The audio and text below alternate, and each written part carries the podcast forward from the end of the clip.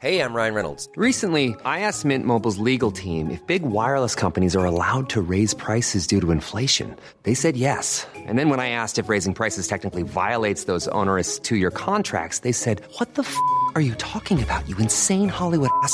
So to recap, we're cutting the price of Mint Unlimited from $30 a month to just $15 a month. Give it a try at mintmobile.com slash switch. $45 up front for three months plus taxes and fees. Promo rate for new customers for limited time. Unlimited more than 40 gigabytes per month. Slows. Full terms at mintmobile.com.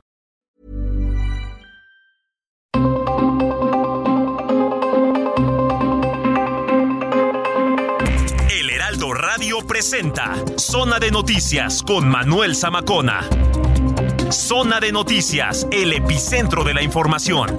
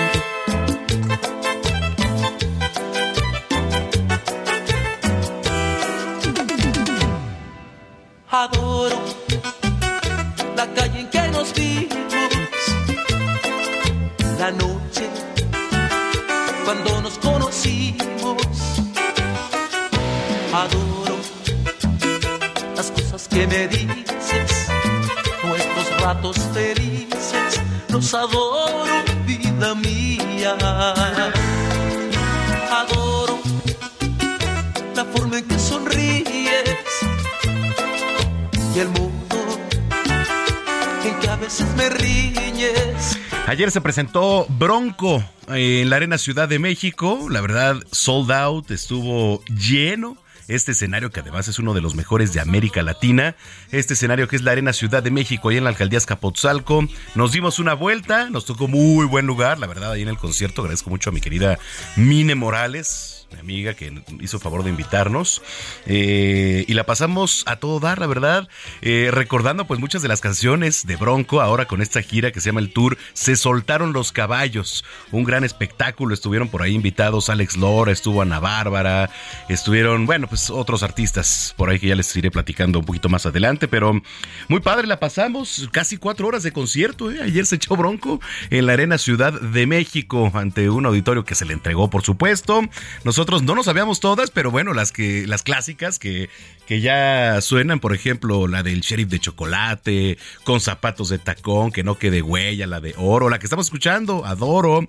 En fin, la pasamos muy padre y por eso quise compartirles y abrir con esta rola emblemática de Bronco que es Adoro. Y hay en tus labios rojos. Adoro la forma en que suspiras y hasta cuando caminas. Yo te adoro, vida mía. Y me muero por tenerte junto a mí, cerca, muy cerca de mí, no separarme. Ya son las 2 de la tarde con dos minutos en el tiempo del centro de la República Mexicana. Señoras y señores, qué gusto que nos estén acompañando ya a esta hora de la tarde, por lo menos y hasta ahorita soleada aquí en la zona metropolitana del Valle de México. Hoy que es 11 de septiembre del año 2022, 11 de septiembre, marcado también por la historia. Recordará que Estados Unidos sufría el mayor ataque terrorista de su historia, con casi 3.000 víctimas cometido por el grupo islamista Al Qaeda.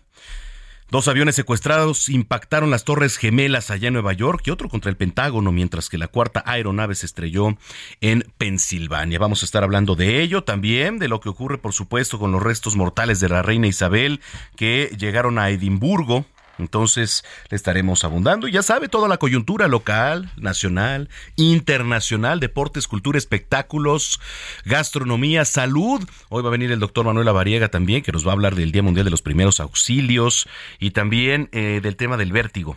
Así que bueno, pues yo lo invito para que usted esté en contacto con nosotros, nos escriba, nos mande mensajes en redes sociales, arroba Samacona al aire. Le repito, arroba Samacona al aire. Saludamos con mucho gusto a los, a los que nos escuchan aquí a través de Heraldo Radio en toda la República Mexicana, en Guadalajara, allá en Monterrey, en Tamaulipas, en Tijuana, de norte a sur y de sur a norte. Muchas gracias. En Oaxaca también la Verde Antequera. Y a los que nos ven y nos escuchan en Estados Unidos a través de Now Media Radio y Now Media Televisión, usted también nos puede ver y escuchar puede entrar a nuestra página que es www.heraldodemexico.com.mx. Le repito, www.heraldodemexico.com.mx. Ahí está nuestra transmisión completamente en vivo aquí desde Insurgente Sur 1271. Aquí está ubicada Torre Carrachi y al interior las instalaciones de Heraldo Media Group. Bueno, pues sin más, cuando son las 2 de la tarde con 4 minutos, yo soy Manuel Zamacona y vamos con lo más importante hasta el momento.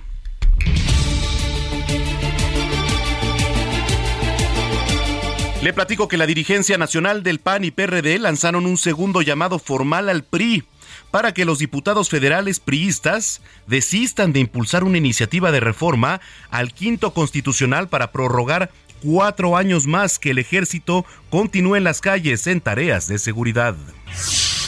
Mientras que el líder parlamentario de Morena en la Cámara de Diputados, Ignacio Mier, llamó a gobernadores y legisladores de la oposición a respaldar la iniciativa priista para extender hasta 2028 la participación de las Fuerzas Armadas en seguridad pública. Con activaciones en la zona metropolitana de Guadalajara se llevaron a cabo activaciones para mostrar apoyo al secretario de Relaciones Exteriores, Marcelo Ebrard, como candidato a la presidencia de las elecciones de 2024.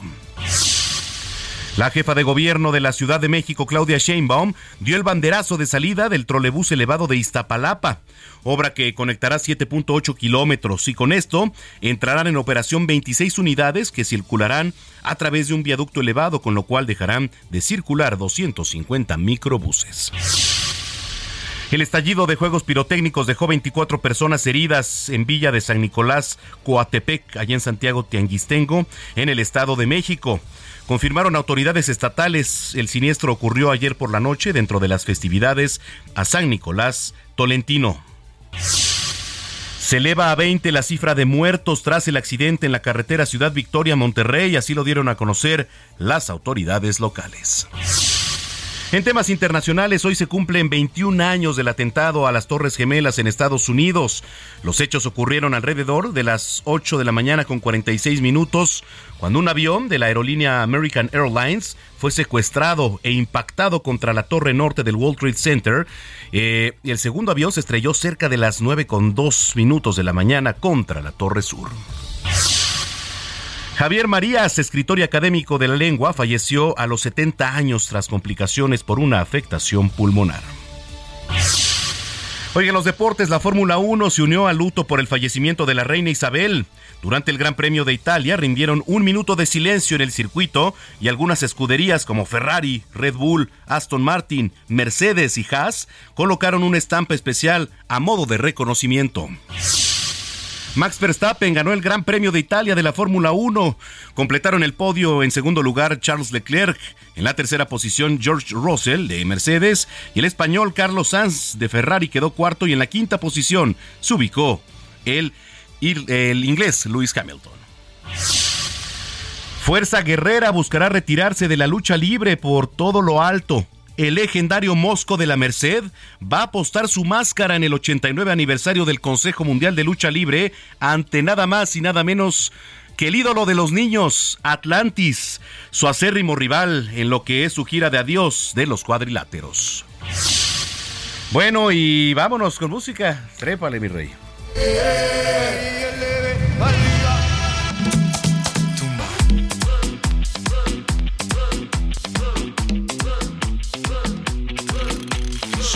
La campana y el fin de semana se deja ver.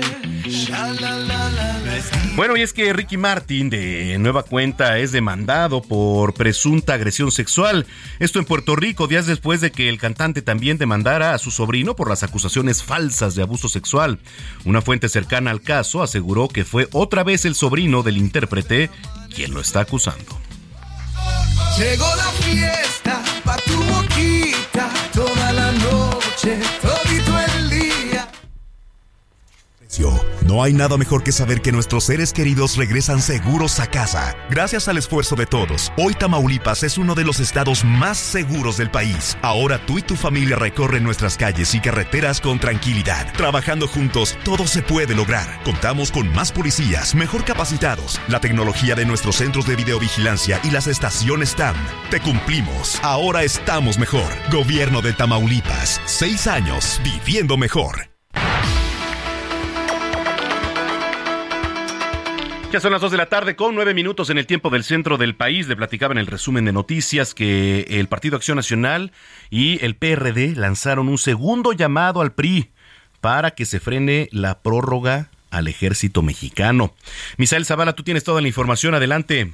Gracias, Manuel. Buenas tardes. Buenas tardes. Efectivamente, pues las dirigencias nacionales del PAN y PRD lanzaron un segundo llamado formal al PRI para que los diputados federales priistas presentan una iniciativa de reforma juicio constitucional para prorrogar por cuatro años más que el ejército continúe en las calles en tareas de seguridad.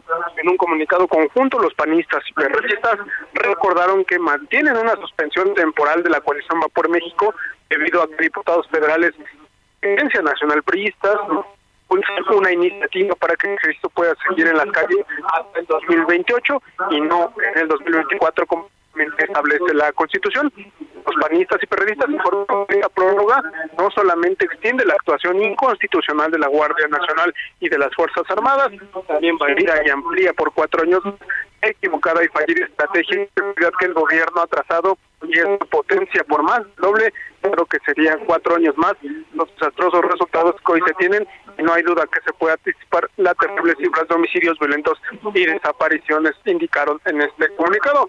También advirtieron que se pone un altísimo riesgo a las Fuerzas Armadas para asumir una responsabilidad que no les corresponde, es decir, la de la seguridad pública, lo que origina graves consecuencias por las violaciones al orden constitucional e internacional de su actuación por los soldados aprobiosos de pérdidas de vidas humanas.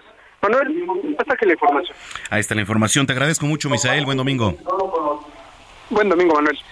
Muchas gracias. Sí, oiga, será este martes 13 de septiembre cuando se discute en la Comisión de Puntos Constitucionales la reforma con el que se creó la Guardia Nacional. Vamos con Jorge Almaquio, que nos tiene la información.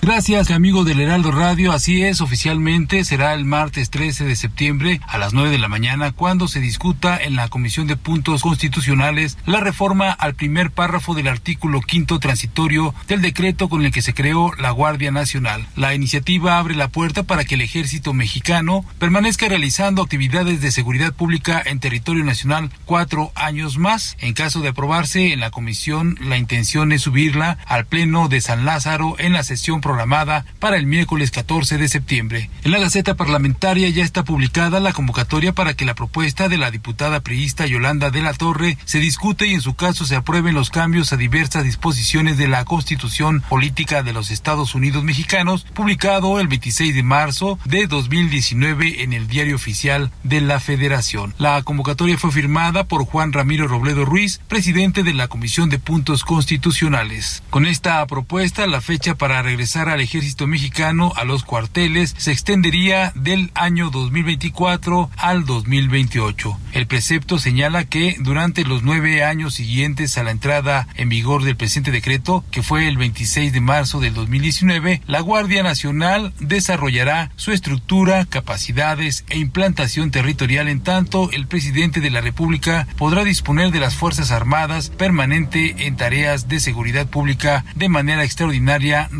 fiscalizada, subordinada y complementaria. La propuesta provocó la suspensión de la coalición Va por México ante la inconformidad del PAN y PRD y la posición de apoyarla de la dirigencia nacional priista encabezada por Alejandro Moreno. Alito Moreno rechazó que la propuesta de reforma constitucional se haya presentado como moneda de cambio para olvidarse de la intención de desaforarlo para que enfrente un proceso que inició la Fiscalía de Justicia de Campeche por enriquecimiento ilícito. El reporte que les tengo. Buen día. Muy buen día, Jorge Almaquio, muchísimas gracias. Y ahora vamos hasta Jalisco, por allá anduvo el secretario de Relaciones Exteriores, Marcelo Ebrard, ya sabe. Eh, también paseando muchas de las entidades, ¿no? Ya también poco a poco se están dejando ver los movimientos de los que pudieran ser candidatos a la presidencia de la República. Mayeli Mariscal, cuéntanos todo, por favor. Muy buena tarde. Muy buenas tardes. Pues así es, se llevaron a cabo activaciones en la zona metropolitana de Guadalajara, así como también en municipios del interior del estado. Esto como parte eh, del apoyo que se está mostrando hacia la candidatura a la presidencia de Marcelo Ebrard en las elecciones del 2024. Y es que, bueno, estos eventos eh, consistieron en diversas actividades. Eh, aquí en Guadalajara, en la explanada del Instituto Cultural Cabañas, participaron poco más de 130 personas, las cuales eh, formaron una bandera con los colores eh, pues de, del Ávaro Patrio, en donde pues al concluir sí externaron su apoyo. Y bueno, esto eh, por parte de una asociación civil, el movimiento Diálogos Progresistas en Jalisco, son quienes organizaron esta serie de activaciones. Y pues bueno, ellos dicen que como Marcelo Ebrard va a estar participando en la encuesta interna de Morena para la candidatura a la presidencia, pues esperan impulsarlo y sobre todo que también los morenistas puedan eh, pues identificar sus aspiraciones de él todavía en estos momentos canciller. Esa es la información. Bueno, pues así las cosas allá en Jalisco. Gracias, Mayeli. Excelente fin de semana. Igualmente para ti, Mayeli Mariscal, allá en Jalisco. Y vamos a ir con nuestra compañera Cintia Stettin, la jefa de gobierno Claudia Sheinbaum. Ya dio inicio a estas pruebas operativas de las que le platicaba en el resumen informativo del trolebús elevado allá en Iztapalapa. Adelante, Cintia, muy buenas tardes. ¿Qué tal? Muy buenas tardes a ti del auditorio. Pues así como lo comentas, la jefa de gobierno Claudia Sheinbaum informó pues que hoy se iniciaron las pruebas operativas del trolebús elevado en alcaldía Iztapalapa que tendrá una ruta de constitución de 1917 a la UAM eh, Casa Libertad. Eh, a la Universidad Autónoma de la Ciudad de México, Casa Libertad. También comentarte que será hasta el próximo 15 de octubre, en eh, cuando pues el público en general podrá abordar este sistema y es que la jefa de gobierno dijo aún falta capacitar a los eh, conductores de estos eh, trolebuses. Comentarte pues que la obra tuvo una inversión de 3 mil millones de pesos y 108 millones de pesos para unidades que transitarán por Avenida Ermita Iztapalapa. Eh, comentarte también que eh, dijo pues que esta es una obra única en el mundo y que espera que sea un referente para que pueda ser replicada en otras ciudades del país o en otros países. Eh, finalmente, pues decir que esta es una obra que está certificada estructuralmente por dos corresponsables de obras nivel 2 y un, y un responsable de obras. Es la información que tenemos hasta el momento. Bueno, pues ahí está. Vamos a ver qué tal eh, beneficia ahí a los habitantes que puedan llegar a utilizar este medio de transporte. Gracias, Cintia. Seguimos pendientes, muy buenas tardes. Seguimos pendientes. Bueno, eso aquí en la capital. Vamos hasta el bello puerto de Veracruz porque los gobiernos de Veracruz y Puebla acordaron nuevas acciones en materia de seguridad. Adelante, Juan David Castilla. ¿Qué tal, Manuel? Muy buenas tardes. Te saludo con muchísimo gusto desde el estado de Veracruz. Comentarles que los gobernadores de Veracruz y Puebla, Cuitlavo García Jiménez y Miguel Barbosa Huerta, respectivamente, se reunieron en la fortaleza de San Carlos, municipio de Perote, en la zona montañosa central de Veracruz, donde acordaron realizar operativos coordinados para combatir el huachicol, narcomenudeo, el asalto a transportistas, la tala ilegal y el tráfico de migrantes. Las autoridades de ambas entidades participaron participaron en la mesa de la reunión interestatal de seguridad durante el sábado 10 de septiembre, donde el gobernador Cuitlavo García Jiménez dio la bienvenida a Barbosa Huerta para dar seguimiento a las estrategias de seguridad en los más de 65 municipios que se encuentran en la zona limítrofe. Los funcionarios plantearon acciones que se llevarán a cabo desde este momento entre ambos estados para abatir las prácticas delictivas que atentan contra la tranquilidad de las y los ciudadanos. El mandatario veracruzano indicó que en estos trabajos participarán las secretarías de gobierno de ambas entidades y las fiscalías estatales para cumplir los objetivos en dicha zona. Comentarles también que en la zona centro de Veracruz han sido constantes los asaltos a conductores de vehículos de carga pesada, así como también la tala clandestina donde los presuntos responsables huyen hacia el estado vecino. García Jiménez señaló que en la zona sur de la entidad el principal problema de inseguridad es el tráfico de migrantes. Por su parte, el gobernador de Puebla, Miguel Barbosa, indicó que al reforzarse la vigilancia en carreteras que limitan con el estado de Veracruz, se logró reducir 60% los delitos, principalmente el asalto a choferes de tractocamiones. El mandatario poblano detalló que los delincuentes orillan a los conductores para someterlos y posteriormente llevarse la unidad para desvalijarla. Por esta situación se incrementarán las acciones de seguridad, también en coordinación con las fuerzas federales. Este es el reporte desde Veracruz, Manuel. Excelente tarde. Igualmente para ti, Juan David Castilla. Bueno, esto fue un recorrido por la República Mexicana. Tras la muerte de la reina Isabel II, se ha iniciado el protocolo London Bridge eh, y este marca una serie de pasos que sí deben ser llevados a cabo por la familia real y por el personal que está a cargo, a fin de que se lleve la transición en el poder y además se rinda tributo a la monarca con el mandato más longevo en la historia del Reino Unido. Es Gina Monroy.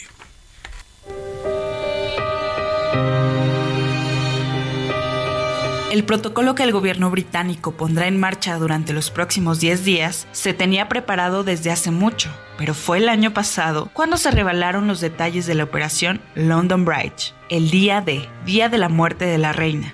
Este inició con llamadas y correos a funcionarios y ministros para informar el suceso. Posteriormente, las banderas de Whitehall fueron puestas a media asta por unos minutos. Al día siguiente del deceso, el D más 1, el Consejo de Adhesión se reunió a las 10 horas en el Palacio de St. James para proclamar al rey Carlos III como nuevo soberano.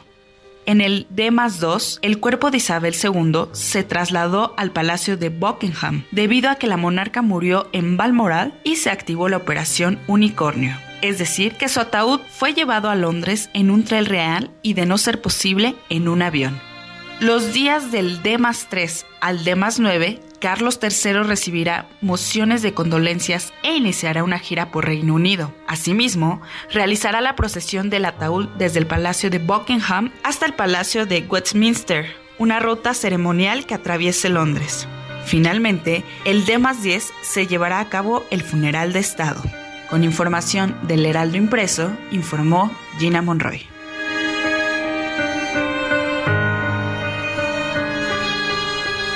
Pues sí, sí, justamente son los protocolos que se deben llevar a cabo eh, ahí con el tema de la monarquía. Ya más adelante también le voy a presentar otra pieza que le tenemos preparada. Oiga, eh, un estallido de juegos pirotécnicos dejó el saldo de 24 personas heridas sin especificar sexo, edades y ningún deceso allá en Villa de San Nicolás, Coatepec, en Santiago Tianguistenco. Esto es en el Estado de México, ya la confirmaron las autoridades estatales. Fíjese, este siniestro ocurrió después de las 9 de la noche del día de ayer dentro de las festividades de San Nicolás Tolentino. Y ya de acuerdo a los testigos que estaban por ahí, un primer castillo de estos pirotécnicos, castillos de fuego, como se les llama, prendió sin contratiempo ahí en las inmediaciones de la iglesia de la comunidad en la fiesta patronal y posteriormente ocurre la tragedia al registrarse una detonación generando pánico ahí entre los asistentes. Imagínense, pues todo lo que tenga que ver relacionado con pirotecnia, con pólvora, siempre va a correr un peligro. El accidente quedó grabado y difundido ahí en redes sociales. Incluso se manejaron decesos. Estaban diciendo que, que, había muerto gente, etcétera. No lo han confirmado las autoridades. No hay información oficial sobre eso. Fue desmentido incluso por el propio ayuntamiento de Tianguistenco. Entonces, bueno, ya la Coordinación General de Protección Civil de Gestión Integral de Riesgo del Estado confirmó los hechos y dio a conocer que las personas accidentadas fueron llevadas a cuatro hospitales de la zona metropolitana del Valle de Toluca. En una ficha informativa se detalló que 15 personas fueron trasladadas para su valoración al Hospital Municipal de Jalatlaco y posteriormente 10 fueron dadas de alta y 5 se quedaron. Pero fíjese, usted va, está pues celebrando, digamos, al patrón, al santo que usted venere, sobre todo en los pueblos, estos famosos pueblos que, que pues tienen mucha devoción hacia sus santos, hacia sus creencias, hacia la religión. Y del total de heridos, seis, entre ellos menores de edad, siguen recibiendo atención médica. Se reportan graves. Desde la madrugada, el alcalde de Tianguistenco, Diego Moreno, recorrió cada uno de los hospitales en donde ingresaron las víctimas y estaba ofreciendo ayuda a los familiares. Le digo, pero usted va en un tono de celebración, por supuesto pero siempre el utilizar la pirotecnia va a ser un riesgo. Y ahí están las consecuencias. Entonces, bueno, pues en la medida de lo posible, no sé qué tanto se pueda presentar una iniciativa para regular este tipo de cuestiones, porque ya lo hemos visto también en el propio Estado de México, ¿eh? Y si se da, es en el Estado de México.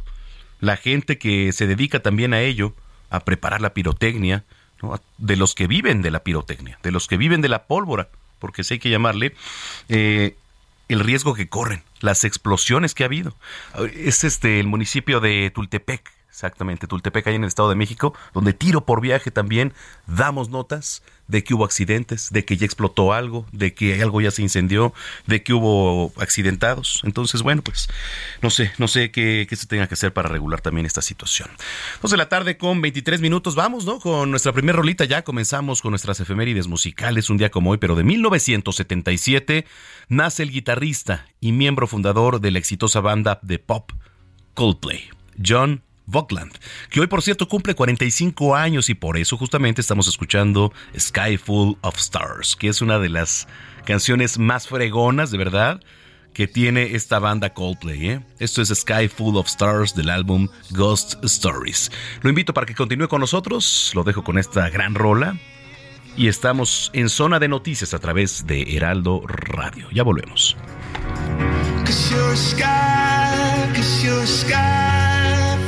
Stars. Cause you light up the path. I don't care,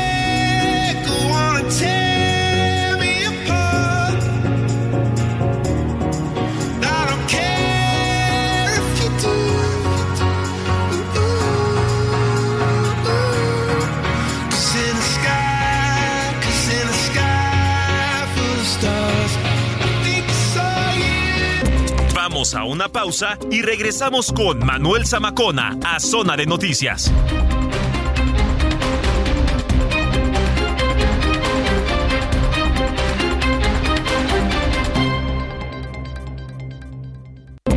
Ya estamos de regreso en Zona de Noticias con Manuel Zamacona por el Heraldo Radio.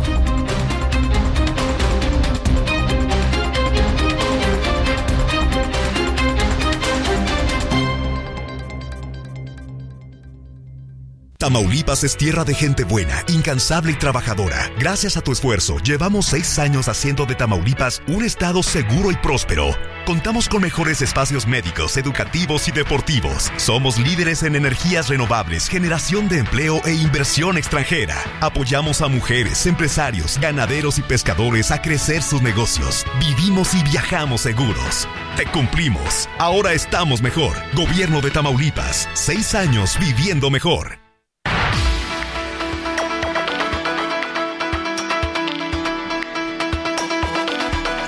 Ya son las 2 de la tarde con 31 minutos en el tiempo del centro del país. Gracias por continuar con nosotros si es que ya estaba en sintonía y si no, bienvenida, bienvenido a este espacio. Al inicio del mismo le platicaba que el presidente Andrés Manuel López Obrador publicó la noche de este viernes ya en el diario oficial de la Federación pues la serie de reformas para que la Guardia Nacional se incorpore a la Secretaría de la Defensa Nacional. Vamos a entrarle al tema. Me da mucho gusto saludar, como siempre, a Víctor Hernández, profesor investigador de Seguridad Nacional de la Facultad de Derecho de la Universidad Panamericana. ¿Cómo estás, Víctor? Qué gusto saludarte. Manuel, muy buenas tardes a tus órdenes. Muchísimas gracias. Bueno, eh, pues ya finalmente se publica en el Diario Oficial de la Federación. Ahora, ¿qué crees que venga como parte de la incorporación de la Guardia Nacional? Pues bueno, eh, lo primero que hay que aclarar es qué es lo que no va a suceder. Eh, la promesa de pacificación, ahora que la Guardia Nacional eh, eh, está en la Sedena, no se va a materializar por una simple razón estadística. Ya llevan 15 años los militares haciendo cabeza en el combate a la crisis de inseguridad y los resultados son paupérrimos. Pasamos de 8 homicidios por cada 100.000 habitantes en el sexenio eh, de Vicente Fox a ahora estabilizarnos en los 28, 29 homicidios por cada 100.000 habitantes. La Guardia Nacional en la práctica siempre estuvo al mando de la Sedena, esto es simplemente la consumación de la que siempre fue la intención de la cuarta transformación y en ese sentido hay que advertirle al público que si estamos repitiendo la misma estrategia lo único que vamos a obtener son los mismos resultados. ¿Qué es lo que sí está ocurriendo, Manuel, con esta reforma? Primero, el desmantelamiento de la Secretaría de Seguridad Ciudadana, la reforma le quita las atribuciones para hacer labores de seguridad pública y la deja solamente con roles secundarios, como es el Servicio de Protección Federal y el cuidado de las penitenciarías. No me sorprendería incluso que en un par de años, igual que como lo hizo el presidente Enrique Peña, se proponga nuevamente desaparecer a la Secretaría de Seguridad y Protección Ciudadana. Y también se da un golpe presupuestal muy fuerte a la Armada de México, que va a perder más o menos entre 14 y 15 mil vacantes por personal que va a ser posiblemente absorbido en Sedena. eh, y va en la línea de lo que ya había compartido antes en tu programa, que es la posibilidad de que desaparezca eh, o al menos se, se, absorba la Armada de México nuevamente en la Secretaría de la Defensa como ocurría antes en el siglo XX. Oye, y a ver, bueno, eh, hay facultades, por ejemplo, que tiene la Guardia Nacional que la propia Secretaría de la Defensa Nacional o el Ejército no tiene, por ejemplo, en materias de inteligencia, en materias de operar en conjunto, digamos, sí es muy diferente, ¿no? El mando que cambie. Eh, digamos, lo que hace esta reforma es permitir circular libremente al personal militar dentro y fuera de la Guardia Nacional. Entonces, aunque quizás per se un militar no tiene atribuciones policiales, uh -huh. simplemente basta un oficio reasignándolo para que entonces ahora sí tenga todas las atribuciones de investigación que da la ley de Guardia Nacional. En este momento los militares ya se convirtieron en la Policía Nacional del país. Eh, la reforma incluye un programa para que todo el expersonal de Policía Federal sea despedido o jubilado en los próximos meses. Eh, y en ese sentido, ahora el espionaje, las labores de inteligencia, la investigación criminal, solamente a nivel federal lo van a hacer los militares. Híjole, eh, no sé qué pensar de ello, no sé si hay que preocuparse, ¿hay que preocuparse, Víctor? Eh, el ejército del 68, de la Guerra Sucia, el de las matanzas de Tlaplaya, Palmarito, es exactamente el mismo al que le acaban de entregar todo este poder. Hijo. Precisamente hoy publicaba el Universal una serie de denuncias eh, que reflejan algo que ya esperábamos y es que eh, los militares ahora a cargo de patrullar las carreteras se están eh, sirviendo con la cuchara grande a través de extorsiones, muchísimos testimonios recopilaba hoy el Universal de camioneros, de usuarios de carreteras que están siendo víctimas de estas extorsiones. Y ese es el problema de entregarle tanto poder a una corporación sin que haya otras que le hagan competencia. La competencia sana que existía entre sexenios anteriores entre el CISEN, la PGR, la Marina, la Policía Federal, era que justo si una institución está corrompida, las demás le pueden hacer competencia, las demás se monitorean entre sí, pero ahora hay una sola voz cantante indiscutible en política de seguridad eh, y entonces eso es lo que preocupa, que ahora ya no hay ni siquiera quien le pueda hacer frente y el único rival que medianamente queda, que es la Armada de México, va a quedar fuera de combate con la pérdida de estas 15 mil plazas. Híjole, bueno, eh, todo esto que nos estás platicando, ¿crees que abone a que se mejore la seguridad aquí en nuestro país, Víctor?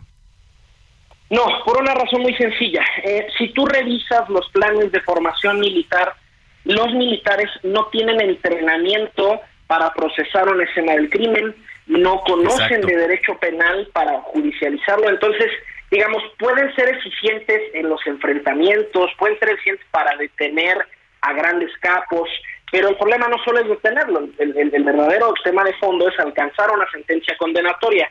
Apenas eh, con la creación de la Guardia Nacional se introdujo en el heroico Colegio Militar una reforma para que ahora el plan de estudios ya tenga algunas materias de seguridad pública. ¿Eso qué significa?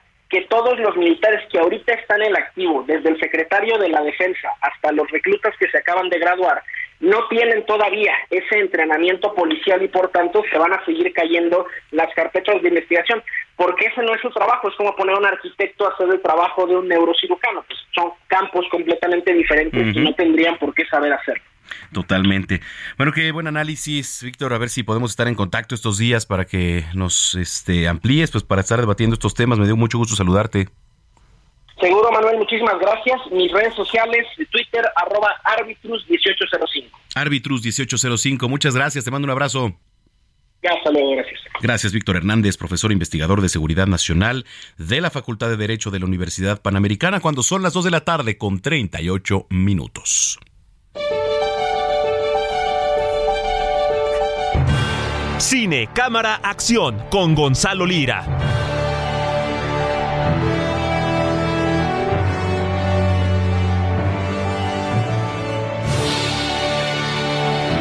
Cámara, acción, el zar del cine, Gonzalo Lira. ¿Cómo estás, mi querido Gonza? Muy bien, Manuel, ¿y tú cómo estás? Muy bien, con el gusto de saludarte como cada domingo. ¿Qué nos traes? Cuéntanos, hombre.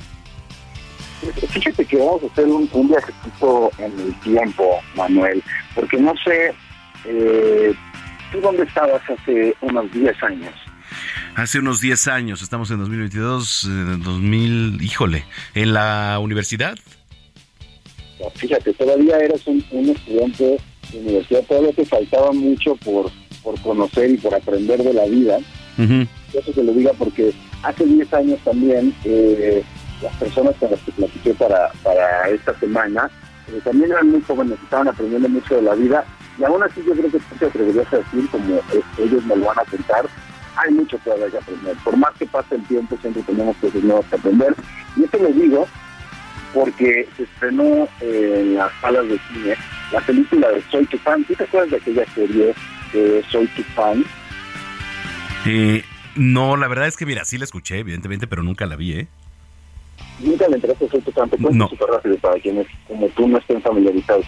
Soy tu fan es una serie que duró dos temporadas hace una década y que nos contaba la historia de, de Charlie, que era interpretada por Ana Claudia Talancón, Que era interpretado por Martín Altomaro. En ese entonces, la serie nos mostraba, yo creo que como nunca antes habíamos visto la Ciudad de México y a la juventud chilanga, al menos, ¿no? Con, con toda su diversidad, con el, eh, hablando el español que hablamos en el, en el día a día. Y bueno, alrededor de todo, de todo eso, una historia de amor eh, que se antojaba imposible y que conforme estaba avanzando la serie se fue volviendo cada vez más compleja al grado de que eh, en la segunda temporada cuando terminó dejaron a todos los fans picados durante 10 años pidiendo por una tercera temporada y por saber qué es lo que pasaba con estos personajes. Pues bueno, sí va a haber una tercera temporada, ya está anunciadísima, pero antes de eso salió una película que es la que nos va a mostrar dónde se encuentran estos personajes. Y para quienes estén familiarizados, sin ánimo de echarles spoilers, la película se centra en qué pasa cuando una de, las muchas parejas que conocimos en la serie decide que se va a casar y que entonces van a armar un bodorrio en la playa y como a muchos nos ha pasado, pues en ese bodorrio nos vamos a encontrar con aquellos amores del pasado, con aquellas amistades a las que les hemos perdido la pista y eh, cómo se va a conjugar esa reunión con los 10 años que han pasado, ¿no? Quiénes se han cambiado, quiénes no, con qué sorpresas se van a encontrar los unos con los otros. Debo decir que, eh, si bien la película eh, no es necesariamente una obra maestra de la cinematografía, para quienes sean fans sí les va a funcionar muy bien, porque precisamente aboga y juega con la nostalgia. ¿Te parece que escuchemos qué es lo que me contaron sus protagonistas en la clase de Tarantino y sobre por qué funcionaba también la serie y por qué funciona la película? A ver, venga. Los personajes, si bien pasaron estos 10 años, están en otro lugar, casi todos. Hay unos que, que no es que sigan en lo mismo, pero que tal vez se quedaron un poquito más atrás, pero, pero así es un poco la vida también. Los, los seres humanos tenemos esto. Yo pienso dónde estaba hace 10 años o qué hacía o cómo reaccionaba a determinadas cosas y cómo reacciono o reaccionamos hoy. Que a veces esa evolución se da en, en- en un día, que algo te pasó que Claro. te cambió la vida y creciste como Sí, lo que hubieras crecido en Sí, 10 sí, años. sí. Y No- otras veces. no está juzgando no está, es no está juzgando dónde dónde están los personajes en ningún momento eh, juzga a, a cualquiera de los de Las los personajes decisiones ni- o- o indecisiones que tengan, ¿no? pone a estos seres humanos como, como son y creo que eso es algo que hace tan empático a este proyecto. Por ejemplo, yo tengo amigos muy muy muy cercanos con los que he discutido fuerte en un par de cosas en las que no estamos de acuerdo y está bien también, está bien no, Y no, estar na- de no acuerdo. nada más es discutir con las otras personas, bueno, no nada más es eh, eh, eh, la forma en la que uno u otro personaje pueda no estar, no estar de acuerdo, sino no estar de acuerdo contigo mismo. También. Que dices, me prometí que ya no iba a volver a hacer esto y la volví a regar y lo volví a hacer, o eh, sentí que estaba en este momento en mi vida en el que no pensé que era digna de ser amada y al mismo tiempo ahí estoy intentando ser eh, personas reales que nos contradecimos y que nos aceptamos y que nos vamos cuestionando. Tienen, Martina Tomaro y Ana Claudia Talancón, que eh, la verdad siempre hicieron una muy buena pareja en, pantalla y creo que lo siguen haciendo. Y quienes sean eh, fans de la serie, que nos la hayan seguido, creo que eh, van a salir bastante de la película. Y quienes no, pues creo que eh, al menos se levanta la curiosidad de asomarse a la serie, que debo decirlo, la serie originalmente era una producción de, de Canana, que es una empresa que ya no existe, que llevaba Miguel García y Diego Luna entre otras personas, y que se, eh, se transmitió en el canal 11. Pues como ya los derechos cambiaron, la gente la puede ver de manera legal y completamente gratis en YouTube. Ahí está toda la serie, las dos temporadas, para que antes de irse al cine, pues se las avienten y, y entren en contexto y creo que se la van a pasar. En YouTube, ¿no? Esta, esta, esta serie que, que está ahí, ok. Así es. YouTube, soy tu fan. Eh, en el YouTube del canal, que tal cual. Muy bien, perfecto. Muy bien, mi querido Gonza. Oye, y si quiero ir al cine al rato, así como que me recomiendas, ¿eh? Pues bueno, eh, si no le quieres entrar, por ejemplo, a Soy tu fan, eh, estrenó eh, una película que se llama Nope, eh, que es una película de ciencia ficción, ahí con algunos toques eh, de terror, que nos habla eh, sobre una familia que se dedica al cine, eh, una familia afroamericana que eh, entrena caballos para el cine, que tiene por ahí una tradición en, en la industria, eh, a la cual de repente se le empiezan a aparecer fenómenos paranormales. Ándale. Y, y es muy entretenida porque al mismo tiempo que es eh, una película un poco sobre alienígenas, invasiones extraterrestres, es un comentario sobre nuestra relación también con el cine, con la imagen, con la industria. Está bastante, bastante entretenida. Vieron eh, una que se llamaba Huye, eh, de un chico afroamericano que llega a visitar a la familia de su novia blanca, eh, sabrán qué director es y, y sabrán que es la garantía. No, así como cuando te dicen, oye, tal cosa, dices, no, así, así ok. Bueno, mi querido Gonza, la gente que te viene escuchando, ¿dónde te puede seguir? ¿Dónde te puede preguntar? Claro que sí, estoy en redes como arroba gonis, N-Y-Z, y nos vemos de lunes a viernes, de 7 a 9 en las noticias de la mañana con Mario Maldonado, y de 9 a 11 en esta mañana con Paulina Grijan y Alejandro Cacho y el Mineral de Televisión. Bueno, un abrazo y que tengas buena semana, Gonza. Otro para ti, Manuel. Gracias, Gonzalo Lira, aquí en Zona de Noticias, 2 de la tarde, 45 minutos. Zona de espectáculos con Nayeli Ramírez.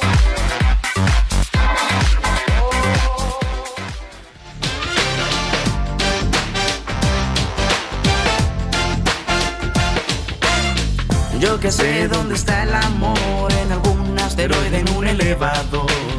En un Ya pusimos, ya vamos a armar aquí el karaoke, mi querida Naye Ramírez. Vamos a armar el karaoke aquí en las pantallas que están en la cabina. ¿Cómo ves?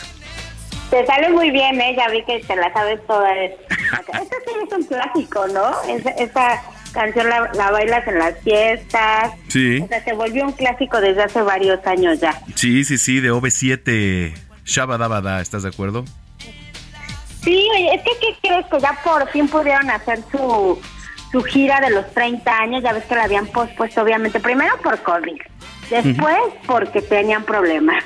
Después otra vez por lo por el- la nueva ola de COVID.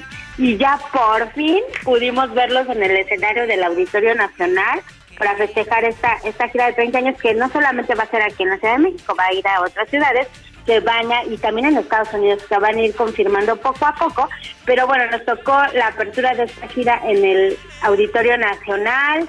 Hubo mucho baile, mucho grito, el auditorio lleno, pero bueno, también hubo una un frijolito negro ahí porque Mariana salió positiva en COVID, entonces ya eh, solamente dio el primer concierto, ya no pudo estar en los otros. Y bueno, digo, siempre, eh, pobre de OV7 está salado, oye, primero la gira, después los problemas que tenían administrativos, como ellos le llaman, y ahora ella COVID. Pero bueno, de todas maneras, todos los fans disfrutaron los conciertos así como, como los vieron sin Mariana, obviamente. No sé si Mariana en qué momento se vuelva a unir a la gira que te digo que parte Estados Unidos, pero eh, prometen regresar, ¿eh? Pues ojalá y lo hagan porque la verdad es que esas canciones son clásicas, jalan muchísima gente y pues te la pasas muy bien además. Sí, te digo que fue un festejo así muy cañón en el Auditorio Nacional. Todos sus fans bailaban, había como mucha euforia, porque aparte los habían estado esperando mucho. Ya ves que también están con que se va a hacer una serie, una película, pero como están ahí como con pleitillos de dinero, entonces vamos, esperemos a ver qué este qué decide todo este grupo, pero pues yo creo que sí se van a animar después de haber el Auditorio Nacional lleno, la gira ya está, la gira ya está vendida. Entonces, yo creo que podemos ir de nuevo cuando regresen al Auditorio Nacional a ir a cantar Shabaraba. No en karaoke, ya en vivo, man. ¿Cómo ves? Sí, la verdad es que está padrísimo. Sí me quedé con ganas de ir, pero déjame presumirte que ayer me fui a ver a Bronco, ¿eh? Ay, lo que te iba a decir, ay, ¿qué, te, ¿qué te pareció? ¿Qué te pareció esta reaparición de Bronco también después de, de, de ya más de dos años sin que estuvieran en los escenarios? Pues muy padre, con este tour se soltaron los caballos. Lo único fue que al principio, porque la verdad es que, digo, agradecer a una, una amiga que me invitó. Este. Y estuvimos ahí, la verdad es que la pasamos increíble. Eh, pero al inicio, digamos, pues se cuenta que ya salen al escenario y todo, pero al momento de abrir las rejas, ¿no? Este, o sea, digamos que, ¡ting! que se traba una reja, entonces como que, chin, así como que el inicio no fue tan ah, explosivo que se traba que se traba la reja. Pero bueno, o sea, digo, ya fuera de eso, el espectáculo padre, ¿no? Este, hubo artistas invitados, estuvo por ahí Alex Lora, que cantó la de este, ay, ¿cuál cantó? La de que no quede huella, que no y que no. Huella, ajá. Estuvo por ahí Ana Bárbara. La verdad es, es garantía, ¿no? Sí, sí es garantía, Ana Bárbara. Digo, no lo sabemos todas, en lo, en lo personal, no me sé todas las de Bronco, pero este pero bueno, las que las clásicas te las sabes, ¿no? Con zapatos de tacón, que no quede huella, la de oro. Sheriff de chocolate. Sheriff de chocolate, adoro, ¿no? Ya sabes, pues adoro, es así. sí. Exactamente. Ah, no, pues entonces he visto una noche bien romántica con Bronco, porque la verdad es que sí tiene canciones románticas a su ritmo, obviamente en el género que ellos eh, tocan, pero sí están románticas. Y sí, es, es, un placer, la verdad es que ya todo esto del entretenimiento en vivo se, se reactivó ya al 100 porque también esta, esta semana también fue muy musical, Manuel, porque tuvimos Iron Maiden que vino y en al mismo tiempo estaba en la Arena Ciudad de México Camilo también con su con este concierto que también había pospuesto por la pandemia, ya lo repuso ahí en, en, la Arena Ciudad de México, Iron Maiden estuvo en el Foro Sol, estamos llenos de, de música y todo lo que viene todavía, Manuel, así que ya ves preparando Voy preparando garganta, voy preparando tenis, porque ya ves que luego uno tiene que caminar mucho dependiendo de dónde se estacione. Y por, porque viene el Corona Capital, viene Dualipa, este, viene otra vez Roger Waters. Eh, entonces, pues vamos a tener mucha música todavía de lo que resta del año, ¿eh? Oye, pues yo ayer la verdad es que dejé el auto porque ya ves que la, mira, la Arena Ciudad de México es increíble, es impactante, es imponente. Eh, es una de las mejores arenas de América Latina, sin duda alguna. Yo creo que me atrevería a decir que la mejor para muchos espectáculos, ¿no? Pero el tema del estacionamiento, digo, a pesar de que es gratuito, pues es un caos porque pues toda la gente quiere estacionar el carro. Y yo preferí, la verdad, en la explanada de enfrente, digamos, ahí había un estacionamiento, te cobran 100 pesos, lo dejas y pues listo, ya al final lo sacas, ¿no? Y ya nada más caminas un poquito, digo, es muy leve lo que tienes que caminar, pero pues prefiero, ¿no? Porque pues ya ahí tienes la salida directo y te evitas todo, una hora y media de salida del estacionamiento. Es que sí, ese es el único problema que tiene la arena. La arena es un recinto súper bonito, pero el tráfico y la zona de entrada y salida es un caos. Sí. pero eso es lo único malo, porque la verdad es que el recinto está perfectamente hecho para conciertos, porque el sonido es muy bueno, porque todos los accesos son buenos, de todos lados ves muy bien, entonces eso es, yo creo que ese es el único pero que yo le veo, pero sí vale la pena eh, ir a un concierto en vivo a la arena, la verdad. Me parece excelente. Sí, la verdad es que ir a la arena es siempre garantía de paz, eh, muy buen sonido, etcétera. Entonces, pues noche redonda en todos aspectos, ¿eh? La verdad es que pasamos increíble. Oye, ¿y qué se viene, eh, en materia de conciertos ya próximamente? Pues ya se viene Dualipa, que es eh, dentro de dos semanas. También ya estamos pendientes de, del Corona Capital, que ahora van a ser tres días, o sea que voy a terminar, cuando te esté dando este reporte voy a estar destruida. Vamos. y vamos a estar destruidos. Y pues viene Roger Waters, que acaban de anunciarlo también, otra vez regresa en octubre. Y seguramente en estos, en estos, en estas semanas vamos a estar escuchando nuevos, eh, nuevas visitas que vamos a tener, porque se, acuérdate que todo el fin de año es cuando se vienen todos los artistas, sus giras por lo regular eh, las cierran en México. Entonces seguramente vamos a tener mucha más música todo lo que resta del año y ya te traeré todos los reportes de lo nuevo que tenemos. Me parece excelente. Oye, tus redes sociales, querida Naye. Me pueden encontrar en arroba Nayamay, mi Instagram y mi Twitter y toda, en todas las plataformas del Heraldo Media Group y los domingos aquí contigo. Muy bien. Oye, te mando un abrazo, que tengas bonita semana. Bonita semana a todos. Gracias. Es Nayeli Ramírez aquí en Zona de Noticias. Bueno, vamos a dar boletos, así que esté muy pendientes para que usted se vaya al cine de parte de Zona de Noticias, toda la producción, un servidor para que usted se vaya al cine. Y Ginis, ¿dónde anda Gina? ¿Tenemos boletos para las luchas también? Creo que sí, ¿verdad? Sí, sí tenemos también para las luchas. Eso, muy bien. Pues bueno, entonces yo lo invito para que se quede con nosotros y regresando de la pausa le platico cómo le va a hacer para que usted se vaya al cine, a las luchas, ¿vale? Mientras, por los hechos ocurridos en Nueva York aquel 9 de septiembre, Sir Paul McCartney compuso una canción titulada Freedom, ya que ese día se encontraba a punto de volar a Reino Unido cuando ocurrieron los atentados y por eso decidió hacer esta canción en conmemoración de las víctimas. Es Freedom de Paul McCartney.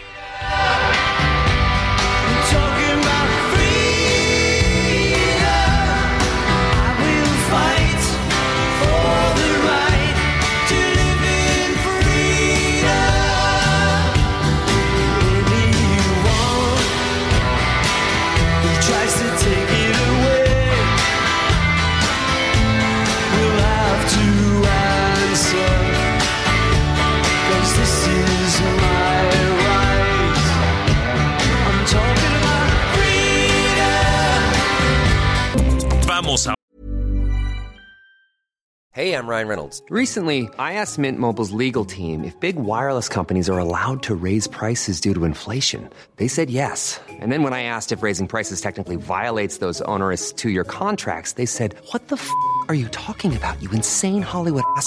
F- So to recap, we're cutting the price of Mint Unlimited from $30 a month to just $15 a month. Give it a try at mintmobile.com slash switch. $45 upfront for three months plus taxes and fees. Promo rate for new customers for limited time. Unlimited more than 40 gigabytes per month. Slows. Full terms at mintmobile.com.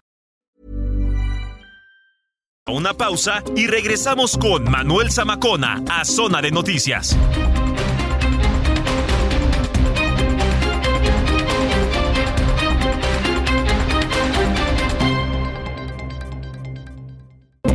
Ya estamos de regreso en Zona de Noticias con Manuel Zamacona por El Heraldo Radio.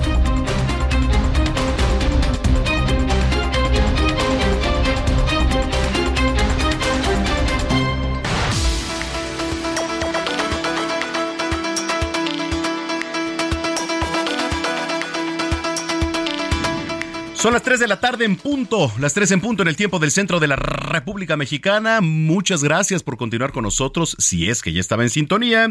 Si lo acaba de hacer, bienvenida, bienvenido a este espacio de noticias, la mejor revista del fin de semana. Usted está en el lugar correcto, que es eh, Zona de Noticias, a través de la señal de Heraldo Radio. Saludamos con mucho gusto a todos los que nos escuchan en la República Mexicana, de norte a sur, de sur a norte, en Estados Unidos, allá.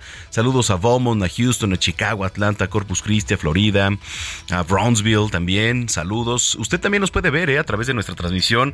Digo, además de nuestros paisanos allá en Estados Unidos, usted también nos puede ver en www.heraldodemexico.com.mx. Le repito, www.heraldodemexico.com.mx. Ahí usted le da clic, automáticamente lo manda a una sección que dice radio. Y aquí estamos transmitiendo completamente en vivo desde Insurgente Sur 1271. Aquí está ubicada Torre Carrachi y al interior las instalaciones de Heraldo Media Group. Piso 2, señoras y señores. Bueno, tenemos un gran programa por delante todavía. Eh, ahorita les voy a regalar pases para que usted se vaya al cine en la semana. Pero no cualquier pase. No, no sirve ahí el micrófono. Le pueden abrir el micrófono aquí a mi querida Gina, por favor. Gracias. Ahí está. Este, ¿y qué más, qué más vas a regalar, Gina? Eh, hola, buenas tardes. También vamos a regalar boletos para las luchas. Ándale. ¿Cinco dobles? ¿Te Sí, parece cinco bien? dobles. Ahorita Cinco les decimos dobles, cómo sí. se los pueden llevar, ¿no? Este, y no cualquier cine también, o sea, VIP, ¿no? Están muy padres. Están padres. Sí, me gustan mucho.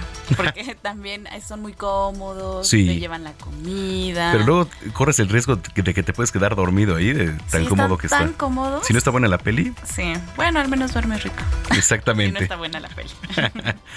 Muy bien, bueno, pues hoy, 11 de septiembre del año 2022, el 11 de septiembre de cada año, los estadounidenses celebran el Patriot Day o el Día de los Patriotas en memoria de los casi 3.000 muertos en los atentados del 11 de septiembre del año 2001. ¿Tú qué estabas haciendo en el año 2001? Fíjate que me acuerdo mucho, iba en primero de primaria, justo íbamos para la escuela y en la papelería estaban transmitiendo justo el ataque de las Torres Gemelas. Y en la escuela donde yo iba, me parece que suspendieron hasta las clases. ¿Ah, sí? Sí, sí, me acuerdo mucho de eso. Iba para la escuela, pasamos a la papelería y ahí estaba la cobertura. Yo me acuerdo que también iba en la escuela, 2001 nada más. Yo iba en primero de Tenía primaria. 11 años. Ibas en primero de primaria. Sí. 11 años tenía, no me acuerdo, pero pues las transmisiones se pararon, Todo se paró. ¿no? Sí. a nivel nacional, internacional, todas las cadenas.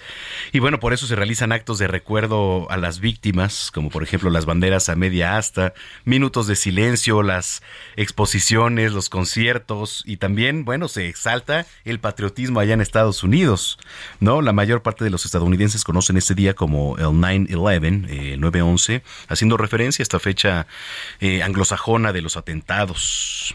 Así que bueno, pues se recuerdan los hechos del 11 de septiembre.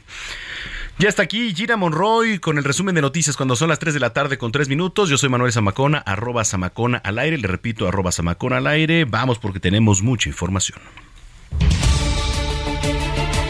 El féretro de la reina Isabel II llegó al palacio de Holyrood House en Edimburgo, Escocia, mientras miles de personas que se reunieron a lo largo del Royal Mile le rendían homenaje. El cortejo fúnebre eh, trasladó los restos de la monarca en un viaje de seis horas desde el castillo de Balmoral hasta la capital escocesa. El funeral de Estado será el 19 de septiembre en Londres.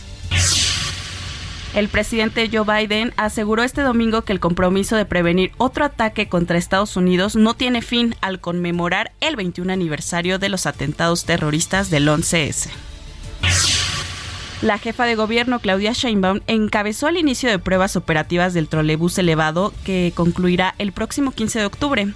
La mandataria local resaltó que el trolebús elevado es un nuevo sistema de transporte público masivo único en el mundo que representa un segundo piso de 8 kilómetros. Escuchemos a la mandataria. Hoy comienzan las primeras pruebas operativas del trolebús elevado para Iztapalapa, pero en realidad para todos los habitantes de la ciudad.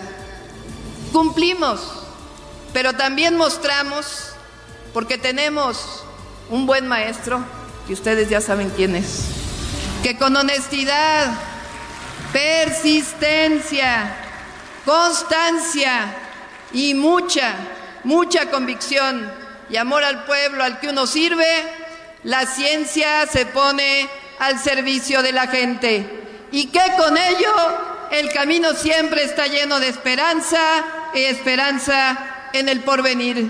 Que viva el trolebús elevado de la Ciudad de México. ¡Viva! No se tenía que gritar. Creo Así que como sí. en las fiestas Viva. patrias. Eh, en más información, del lunes 12 al miércoles 14 de septiembre, aquí en la Ciudad de México, continuará la vacunación para menores de edad contra COVID-19.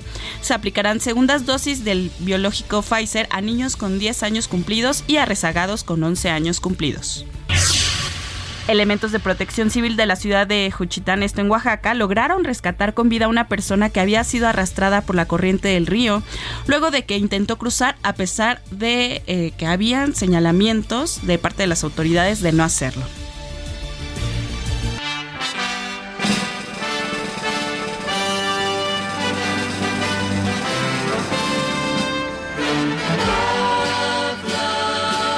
Bueno, Manuel, pues eh, seguimos con temas de la realeza, porque fíjate que esto afectó a muchas partes e industrias. Sí. Se dio a conocer que probablemente la sexta temporada del exitoso drama de Netflix The Crown eh, pausará su producción por la muerte de la reina Isabel, ya que sucede antes de que sea estrenada la temporada 5.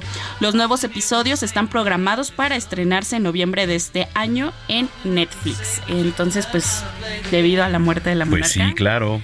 Van a pausar al parecer la producción. ¿Has visto esta serie? Sí, sí, sí. Me The encanta. Crown es muy buena. Es muy buena. Y de las producciones más caras que ha habido en cuanto a series en toda la historia. Sí, sí, así es. Pues bueno, pero mientras la pueden ver en su plataforma favorita que es Netflix. Si tienen. Yo no Bien, tengo, Gina. yo no tengo. O sea, a ver, Yo no yo tengo. Si ustedes tienen, la pueden ver. Si no, pues qué lástima, Yo no ¿no? tengo Netflix. Qué bárbara, ¿eh? No, yo no Así eres. tengo. Sí. El rico siempre humillando. Sí, tienen Netflix. ¿Qué tal que tienen HBO Prime? Ah, muy bien. No, Tu está re- tus redes sociales. Arroba Jenis28. Muy bien, gracias. Gina. Gracias, Manuel.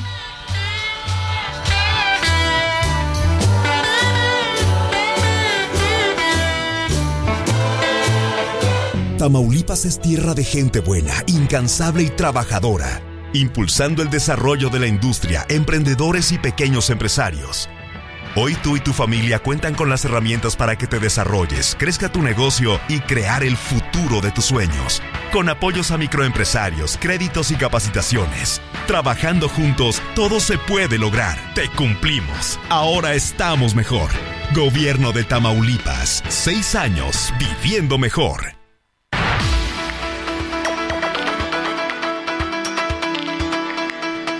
Ya son las 3 de la tarde con 8 minutos en el tiempo del centro del país. Eh, Crimen, pasión y boleros, la radionovela de México, señoras y señores. Esta obra va a estar en el Teatro Varsovia. Y bueno, ya arrancó, ¿eh? Ayer hasta el 25 de septiembre. Me da mucho gusto platicar con Luz María Mesa, productora y actriz. ¿Cómo estás, Luz? Qué gusto tenerte aquí. Manuel, muchísimas gracias por abrirnos este espacio a una puesta en escena 100% mexicana y que hemos tenido un éxito maravilloso. Crimen, Pasión y Boleros, la radionovela de México. Apenas tenía la oportunidad de estar viendo hace unos días la presentación. Se ve increíble, de verdad. Eh, pues un grupo de actrices, de actores radiofónicos, ¿no? De México de los años, eh, ¿qué? ¿50 por ahí así? 50, 50. Fíjate que esa historia surge, bueno, a mí me ofrecen como actriz un melodrama que tenía ocho personajes y yo que soy una apasionada de la radio, 38 años de mi vida le he dedicado a los micrófonos, pues se me ocurre proponer hacer, que me permitan hacer la adaptación para hacerlo radionovela pero llevada al teatro. Y entonces así empieza este sueño, aderezado con 22 de los boleros más hermosos que hay en México, los arreglos indiscutibles del maestro Mario Casán, que además nos acompaña al piano todas las noches en vivo. Y bueno, surge esta maravillosa historia de 16 actores, actrices, eh, sonidistas, pianistas, percusionistas que llegan a su cabina de radio en el México de 1958. Lo que el público va a ver es cómo estos actores y actrices y técnicos llegan a su cabina porque ese día van a transmitir el último capítulo de la radionovela Quien mató a Ignacio Lara. La mitad de uno se va enterando de las de, de la situación del país en ese momento, que si López Mateos es presidente, que Simón Cayo acaba de fallecer, que se volvieron a poner el ángel de la independencia en su lugar después del terremoto, en fin, platican de lo que pasa en nuestro México en ese momento, cuando de pronto llega el, el, el locutor y les dice que los comerciales, como siempre, van en vivo. Y entonces vemos a los coros que se colocan junto al piano y empiezan a hacer eh, pues, rompón de Santa Clara, Diana, Chocolate Azteca, Ujú. este, eh, vaya, eh, eh, Vaselina Palmolive, que la gente recordará este tipo de comerciales que se hacían en vivo en las cabinas radiofónicas y empiezan a trabajar leyendo como se debe hacer una radionovela, empiezan a leer la radionovela. Poco a poco los actores de ese entonces se van convirtiendo en los personajes que interpretan hasta quedar totalmente transformados y en medio de la historia van cantando los boleros como si estuvieran conversándolo. Esa es una cosa muy linda. Fíjate, el jueves nos presentamos en el Teatro de la Ciudad y fue un éxito, estuvo lleno a reventar, el público vuelto loco y ayer reestrenamos en este pequeño nuevo teatro que es el Teatro Varsovia, que está en Varsovia número 9, en la esquina con Paseo de la Reforma. Ahí estaremos solamente tres semanas. Tres semanas van a estar ahí. Sí, cuenta también con, con mi presencia, mi querida Luz María, porque la verdad es que está muy padre, ¿no? Oye, música en vivo también eh, hay por Sí, ahí, claro. entonces increíble, ¿eh? Que se relate todo lo que tiene que ver también, pues con nuestros orígenes, con nuestros antepasados, porque hablar de los años 50 también es hablar de una época en que los medios de comunicación, al igual que lo hacemos ahorita, jugamos un papel muy importante, ¿no? El impacto que se tiene eh, y sobre todo también resaltar que la radio pues sigue más viva que nunca. Oye, cumplimos 100 años de 100. la radio en México. El jueves develamos placa y tuvimos el gusto de que nos acompañara el presidente del Consejo Consultivo y el presidente del Consejo Directivo eh, que de la Cámara Nacional de la Industria de Radio y Televisión y fueron quienes develaron la placa con nosotros celebrando precisamente los 100 años de la radio en México y por parte de la Sociedad de Autores y Compositores de México estuvieron también eh, estuvo Darío Valet de la Mar y el señor Álvaro Carrillo Jr., también porque son los 100 años del bolero en México. Entonces, es una fiesta. Además, tengo que presumirte algo, A Manuel, ver. que es, es una puesta en escena 100% mexicana. Todos los actores, eh, los cantantes, somos 16 actores en escena, los 16 cantamos en vivo, este, los músicos, la adaptación, la, la, eh, la selección de, de los boleros, todo es manufactura 100% mexicana que empezamos a trabajarla hace cinco años y bueno, por eso ahora estamos donde estamos y la gente de verdad tiene que venir a vernos, Manuel. Es, es de verdad es una experiencia, claro, para las viejas generaciones, pero para las nuevas, ver cómo se hacía la radio y escuchar esta historia fuera de pantallas es maravilloso, es la magia del teatro. Totalmente de acuerdo. Mira, yo aquí en, en el alcance que tengo, tengo un botón en donde tengo la facilidad, ¿no? Y el poder de con un botón poder abrir, ¿no? Y cerrar mi micrófono yo solo. Pero antes, ¿cómo se hacía radio, no? Todo el proceso que tenía que pasar. Digo, eh, y, sobre todo también los propios instrumentos, ¿no? Es interesantísimo. La ropa, la música. Veo por ahí que Quiéreme mucho, Vereda Tropical, Piel Canela, que son canciones que escuchábamos muchísimo. Digo, y que si ahora las ponemos también, nos, nos da esa remembranza y nos arroja a los años este 50, ¿no? La gloria eres tú, reloj, imagínate, o sea, qué, qué padre y que, que toda esta sinergia se esté dando y con motivo también de la radio. Hay que explicar a la gente, que la gente se enamore de la radio, que somos compañía. Sí, y la, y la, la radio jamás va a pasar de moda, no va a haber nada que la pueda tumbar, porque se te puede caer el internet, se te puede ir la luz, pero la radio ahí está, en el último rincón del país. Y permíteme invitar al auditorio, Claro. hoy tenemos función a las seis de la tarde en el Teatro Varsovia, a las seis de la tarde, en Varsovia número 9, casi esquina con reforma, y permítele obsequiar a tu público cinco pases dobles para la función de esta noche. Cinco pases dobles para que nos acompañen a vivir esta puesta en escena que sin lugar a dudas es, es de verdad es una experiencia maravillosa. Oye, pues muchísimas gracias, gracias de verdad por el regalo, Luz María. Eh, también cuenta ahí con, con mi presencia ya en próximos días para irte a aplaudir muchísimo y para ir a disfrutar de, de esta gran obra. Qué gusto que hayas estado con nosotros, ¿eh?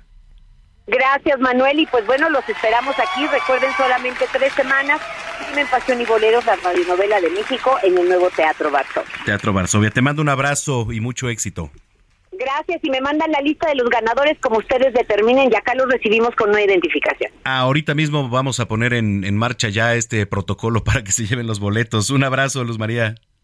Hasta luego, muchísimas gracias. Gracias, Luz María Mesa, productora, actriz, Crimen, Pasión y Boleros, esta radionovela de México. Wow. Teatro Varsovia, Varsovia número 9, en punto de las 6 de la tarde. ¿Cómo le hacemos ahorita que me pasen el número telefónico para que usted lo apunte? Mire, ya tenemos un buen de regalos, ¿eh? Para el cine, para las luchas y ahora para el teatro, hoy a las 6 de la tarde. ¡Wow! Sí alcanza a llegar, ¿eh? Sí alcanza a llegar, por supuesto. Entonces, bueno, ahorita le voy a decir cómo se los puede llevar. Son las 3 de la tarde con 15 minutos.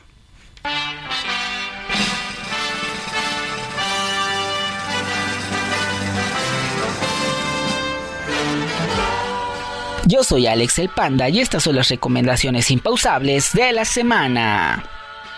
Esta semana, con motivo a la muerte de la reina Isabel, les traigo tres producciones por si quieren conocer más sobre su reinado. El discurso del rey en HBO Max. En esta película conoceremos la historia del padre de la reina Isabel, el rey Jorge VI, basada en la historia real. Nos cuentan todos los dilemas a los que tuvo que pasar Jorge VI, porque él no quería ser rey y tuvo que convertirse en contra de su voluntad, ya que su hermano Eduardo VIII renunció al trono. Con una apariencia frágil, incapaz de expresarse en público y considerado por algunos como no apto para el puesto, Jorge VI tratará de superar su problema gracias al apoyo incondicional de su mujer y Lionel Lodge, un actor australiano y terapeuta del habla que le ayuda a superar su tartamudeo. Spencer, en Prime Video. Protagonizada por Kristen Stewart, en esta historia veremos lo que pasó en un fin de semana crucial para la historia de la princesa Diana, ya que precisamente en estos tres días tomó la decisión de terminar su matrimonio con el príncipe Carlos, ya que no estaba funcionando, y abandonar la posibilidad de algún día llegar a convertirse en reina.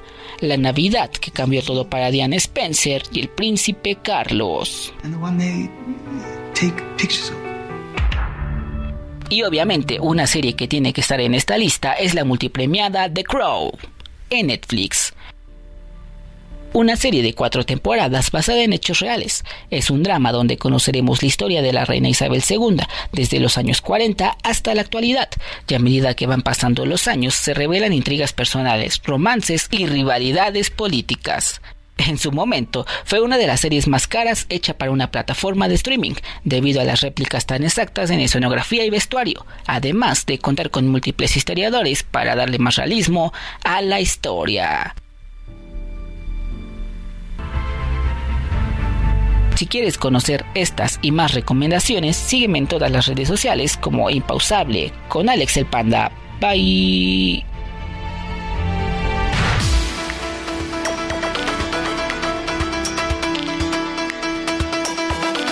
Bueno, pues las 3 de la tarde ya con 18 minutos. Lo prometido es deuda. Les vamos a dar boletos para el cine, para las luchas, para el teatro. El teatro es hoy. ¿eh? Eh, a ver, apunte el número, por favor. Apunte el número de WhatsApp, por favor. El número es 55 80 69 79 42. Le repito, 55 80 69 79 42. Los vamos a dar vía WhatsApp. ¿Por qué vía WhatsApp? Bueno, porque es la manera más fácil de comunicarse con usted. Es la manera más fácil de tener retroalimentación. ¿Qué es lo que tiene que hacer? Mire, eh, si usted quiere ir al cine, especifique por favor, quiero boletos para el cine. Su nombre completo, por favor, no marque. Es mensaje de WhatsApp, por favor. Ahí le ve el número otra vez, 55 80 69 79 42. Y a través de Facebook, de Twitter, de Instagram, no los estamos regalando. ¿Por qué? Porque, porque se quedan luego muchos en stock. ¿No? Que no podemos ver y entonces, pues luego vienen los problemas de que, híjole, yo también quería y ya había mandado mensaje por Twitter, ¿no? Aquí llevamos un control perfecto a través de nuestro eh, dispositivo móvil que maneja nuestro productor Héctor Vieira. Él personalmente le estará respondiendo a usted cómo se los puede llevar. Bueno, más bien, si ya se los llevó, si se les mandan los códigos para el cine, si se le dónde puede pasar por los boletos para las luchas y dónde queda ubicado el teatro. Entonces, sí especifique, por favor. Tenemos 10 pases dobles para que usted se vaya a Cinépolis VIP. Cinépolis VIP en la semana. Tenemos 5 pases dobles para el martes de lucha libre, porque la mejor lucha libre, ay Dios, ya se fue, perdonen ustedes, Phil Barrera. La mejor lucha libre del mundo es la del Consejo Mundial de Lucha Libre el martes espectacular, va a estar padrísimo. Y también hoy Crimen, Pasión y Odio, la radionovela de México. Cinco pases dobles para que se vaya a Varsovia número 9, allá al Teatro Varsovia, en punto de las 6 de la tarde, a ver esta gran obra encabezada también por Luz María Mesa, productora y actriz con quien acabamos de platicar. Entonces, bueno, pues ahí está, solo especifique, por favor, mande mensaje, ya sea para el cine, para las luchas o para el teatro, por favor especifique ahí para qué quiere boletos. Su nombre completo, por favor, y ahorita voy a leer la lista tanto para el cine, las luchas y el teatro. ¿Vale? Bueno, pues muchas gracias. 3 de la tarde ya ahora sí con 21 minutos. Zona de Deportes con Roberto San Germán.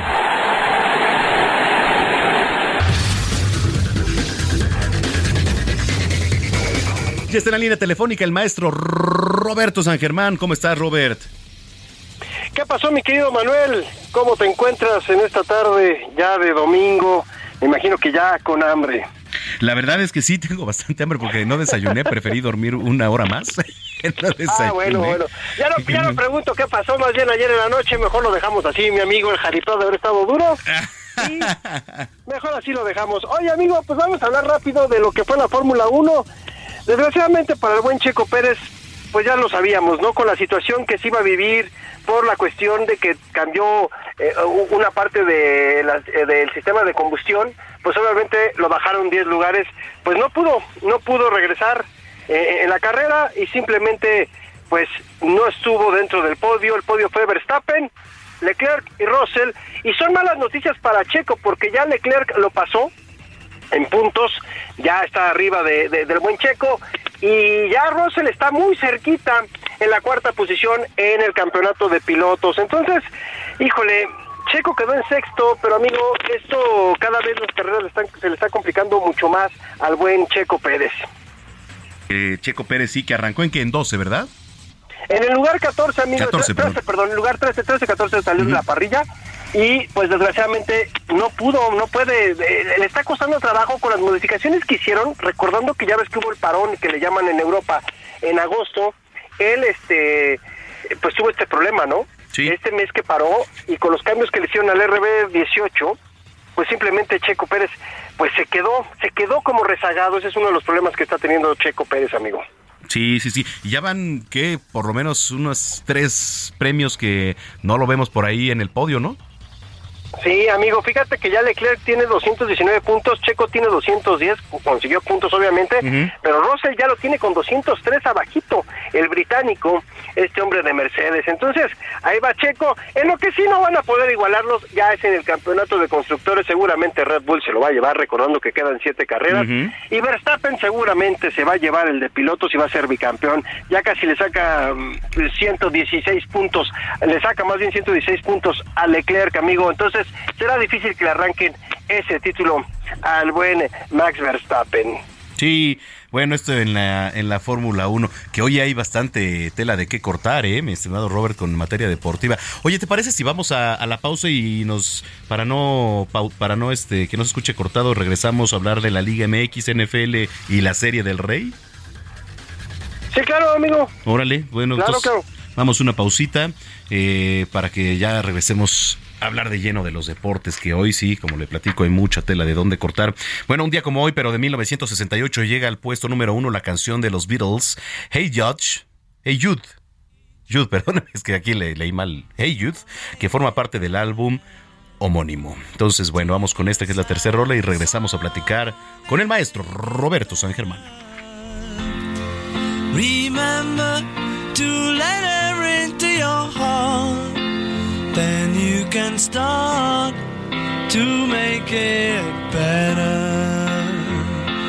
Hey Jude, don't be afraid. You were made to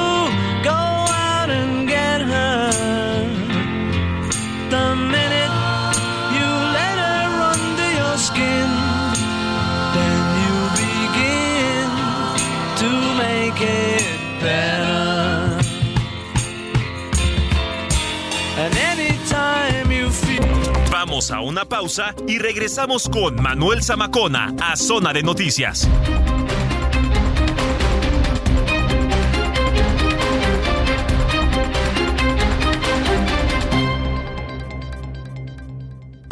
Ya estamos de regreso en Zona de Noticias con Manuel Zamacona por El Heraldo Radio.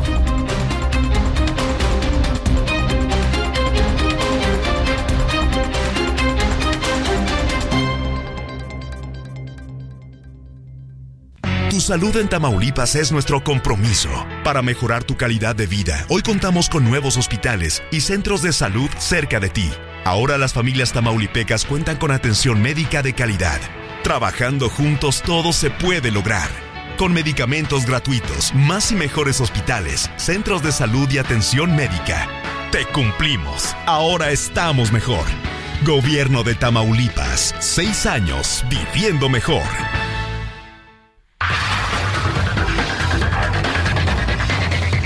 3 de la tarde con 31 minutos. Estábamos platicando con el maestro Roberto San Germán. Nos quedamos en la Liga MX, ¿cierto, Robert? Exactamente, mi querido Manuel, para hablar de la situación que se está viviendo en nuestro fútbol, mi querido amigo, ¿no? Con los partidos que se dieron ¿no? ayer y los que se van a dar el día de hoy.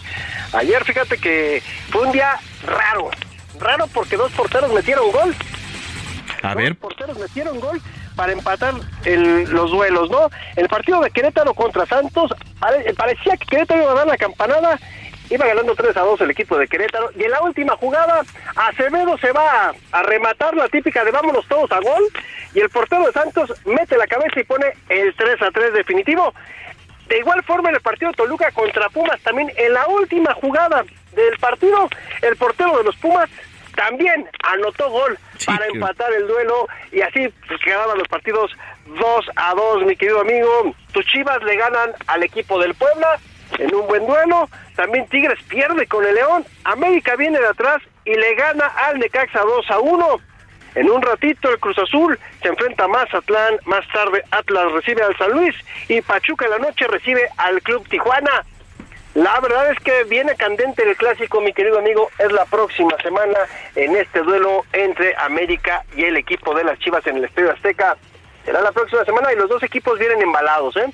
América lleva nueve partidos sin conocer la derrota o el empate. Va invicto en los últimos nueve encuentros y el equipo de las Chivas también lleva siete partidos sin conocer la derrota, amigo. Las Chivas se han empatado.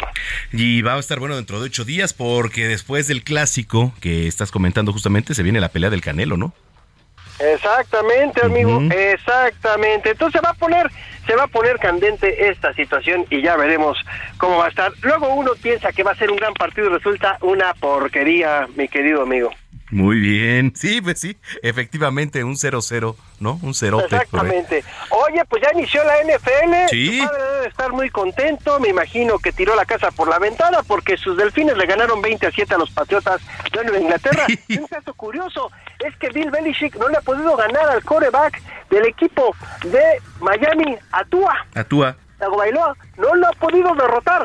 Tua tiene récord de 4 a 0. Pocos jugadores en la historia del NFL eh, podrán decir eso. El equipo de las Panteras perdieron contra el equipo de los Browns 26 a 24. Los Tejanos y los Colts están empatados a 20 en lo que sería tiempos extra. Igual que el duelo entre el equipo de los Steelers y los Bengals, que también se fue a tiempo extra 20 a 20, iba ganando fácil el equipo de los Steelers, pero comenzaron los errores. Sorpresa, lo de los Osos de Chicago 19 a 10 a los 49 de San Francisco, las Águilas de Filadelfia 38, le pegan a los Leones de Detroit con 35 puntos. Y el equipo de los Santos de Nueva Orleans 27 a 26 a los Halcones de Atlanta, los Ravens 24 a 9 a los Jets, los Jaguares de, de Jacksonville perdieron 28 a 22 contra el equipo de Washington y ahorita va ganando ya el equipo de los eh, de Minnesota 7 a 0 a los empacadores de Green Bay en los duelos que se van a jugar a partir de las 3 de la tarde, mi querido amigo. Es la NFL y el domingo por la noche, Dallas contra el equipo de Tampa Bay. Y te dejo tantito porque ya están dándonos ahí con el fuete para que nos diga qué pasó con la serie del Rey. Sí. Porque después de la sorpresa, otra vez los Leones de Yucatán vinieron de atrás, dejaron tendidos a los Diablos y están jugando la final ya ganaron los Sultanes el primero. Ayer ganaron los Sultanes de Monterrey, que bueno, pues se ponen arriba en la serie un juego a cero. Hoy a las 5 de la tarde, otra vez en el Palacio Sultán. Eh, va a estar muy bueno. Qué juegazo ayer. Hoy se espera lo mismo y no esperábamos menos de una serie final. La verdad es que después de ver los partidos eh, que precedieron, bueno, que este estuvieron en la antesala de la serie final, fue de locura. ¿eh? No puede ser que en un partido te, eh, juntes casi 30 carreras o más, casi 40 carreras. No puede ser. O sea, de verdad no puede ser, no puede ser. Pero bueno, ya estamos en otros lares, que es la final, vamos a ver y de eso platicaremos dentro de ocho días y a lo largo de la semana también en redes, Roberto. Perfecto, mi querido amigo, pues ya te dejo para que sigas dando noticias. Muy bien, ¿dónde te seguimos? En Twitter, amigo, me puedes encontrar como arroba R San Germán, ahí estoy para ustedes. Muy bien, un abrazo y gracias, Robert. Gracias a ti, amigo, cuídate mucho. Muchísimas gracias, Roberto San Germán, cuando son las 3 de la tarde ya con 35 minutos.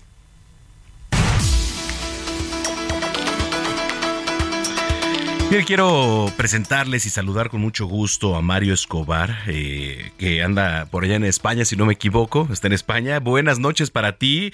Mario Escobar es escritor. ¿Cómo estás, Mario? Qué gusto. Hola, buenas noches. Un placer hablar contigo y, y estar, aunque sea así vía telefónica con México, un país que tanto quiero y amo. Gracias, Mario. Oye, a ver, platícanos un poco de la presentación de este libro, La maternidad de Elena. ¿De qué se trata? Platícanos a nosotros y al auditorio. Bueno, es una novela que está basada en hechos reales de un momento muy trágico, pero muy importante para la historia, ¿no? Eh, fue la Guerra Civil Española, que fue la antesala de lo que sería luego la Segunda Guerra Mundial. Por desgracia, como está pasando en Ucrania, a lo mejor a día, a día de hoy, pues en España se ensayaron las armas y también fue la lucha de dos grandes ideologías, ¿no? El comunismo soviético de la época y el nazismo y el fascismo, que pues eh, destrozaron el país y es en ese momento cuando ya la guerra está a punto de terminar, estamos en ese invierno muy crudo entre el año 39 y 40 y más de medio millón de personas huyen de Barcelona de todo lo que es el norte de Cataluña para intentar escapar a Francia porque temen que, que esas trompas fascistas que están entrando a la ciudad pues terminen con ellos y en medio de la nieve, atravesando los Pirineos, pues tienen que vivir una de las situaciones más difíciles y habiendo tanto horror, tanto descontrol, no imaginemos pues toda esa gente huyendo en vehículos que se, quedan atascados, tenían que, seguir eh, caminando, pues va a haber una mujer que va a tener la capacidad y el deseo de ayudar sobre todo a las madres que van a tener que dar eh, a luz a sus hijos en las playas, que fue donde metieron a todos estos refugiados al principio, playas muy frías, sin condiciones, y esta mujer, Elizabeth Eidenben, que es un personaje real, pues va a crear una maternidad, un sitio donde puedan nacer esos niños, al principio republicanos que han escapado de, de la guerra civil española, pero luego niños judíos cuando los nazis invaden pues también pues el sur de Francia y la Francia de Vichy. Entonces esa historia pues llena por un lado de sentimientos, de emociones, pero también nos recuerda por desgracia mucho al momento que vivimos en la actualidad. Sí, desde diciembre, ¿no? De 1939 aproximadamente que nace el primer bebé, ¿no? Y que se produjeron una serie, una medida de 20 partos mensuales. ¿Qué te llevó Mario a escribir esta, esta, esta este libro? Pues es una historia muy bonita, ¿no? Eh, pues hace más de 10 años invitaron a varios escritores, intelectuales, a hacer un viaje por Francia para que conociéramos un poco la Shoah, la persecución de los judíos en el país. Y después de estar visitando París y estuvimos allí en el edificio dedicado a la memoria de los judíos de Francia, nos llevaron al sur de Francia cerca de Perpignan, de repente nos llevaron a, una pequeña villa eh, que estaba un poco abandonada, ¿no? con el jardín descuidado y para nuestra sorpresa cuando entramos era esta maternidad de Elna, que era un museo en memoria de lo que hizo Elizabeth y de todas esas madres que salvó y esos niños, empezamos a visitarlo y fue una cosa muy emocionante, ¿no? Porque cuando acabamos la visita estábamos todos con lágrimas en los ojos, ¿no? Dándonos cuenta que esa dura historia era de, de gente que había pasado un momento tan difícil de su vida y que compartían tanto con nosotros, ¿no? Nuestra cultura, en este caso incluso nuestro país. Y siempre quise hacer esta novela. De aquel libro salió Los Niños de la Estrella Amarilla, que fue un libro hace años que tuvo mucho éxito también en México y tenía esta historia guardada, quería sacarla y creo que era el momento, en una situación como la que vivimos, ¿no? Con tanta intolerancia, falta de respeto al diferente, ¿no? Y que las ideologías están otra vez tan a flor de piel que recordemos para que no volvamos a caer en el mismo error que cayeron las personas que, entraron en estas guerras tan terribles. Sí, este, durante décadas, ¿no? Que, que permaneció también en el olvido. ¿Este libro dónde lo podemos encontrar, Mario? Bueno, ahora mismo en México están todas las librerías, en todas las cadenas, en Gandhi, en otras muchas, ¿no? Y también por internet, tanto como libro electrónico, como audiolibro, como, como libro en papel, ¿no? Y creo que los lectores pues podrán emocionarse con estos personajes y al mismo tiempo pues darnos cuenta que la única manera para cambiar las cosas no es la revolución de la violencia, eh, de imponer a los demás lo que pensamos, sino es esa revolución del amor que el ser humano tiene pendiente porque al final todos estamos en un solo planeta tenemos que convivir, respetarnos unos a otros y creo que este tipo de libros pueden ayudarnos a, pensar y sentirnos así. Sin duda, cuenta con mi lectura eh, para este libro, Mario. Eh, muchísimas felicidades y qué gusto que, hayas conversado con nosotros porque, como tú dices, nos hace falta. Ahora como humanidad vemos tantas cosas negativas que creo que un respiro y también una reflexión siempre es muy buena. Muchas gracias a vosotros y esperemos que la próxima vez podamos vernos las caras y estar ahí en México, que siempre es un gran privilegio para mí estar con los lectores mexicanos. Muchísimas gracias, gracias y te mando un abrazo a la distancia. Un abrazo. Gracias. Es, bueno, pues ahí está, Mario Escobar, escritor, que nos presenta el libro La maternidad de Elena, cuando todos seamos recuerdo. Es de, de la editorial Harper Collins. Sean las 3 de la tarde ya con 41 minutos. Salud con el doctor Manuel Lavariega.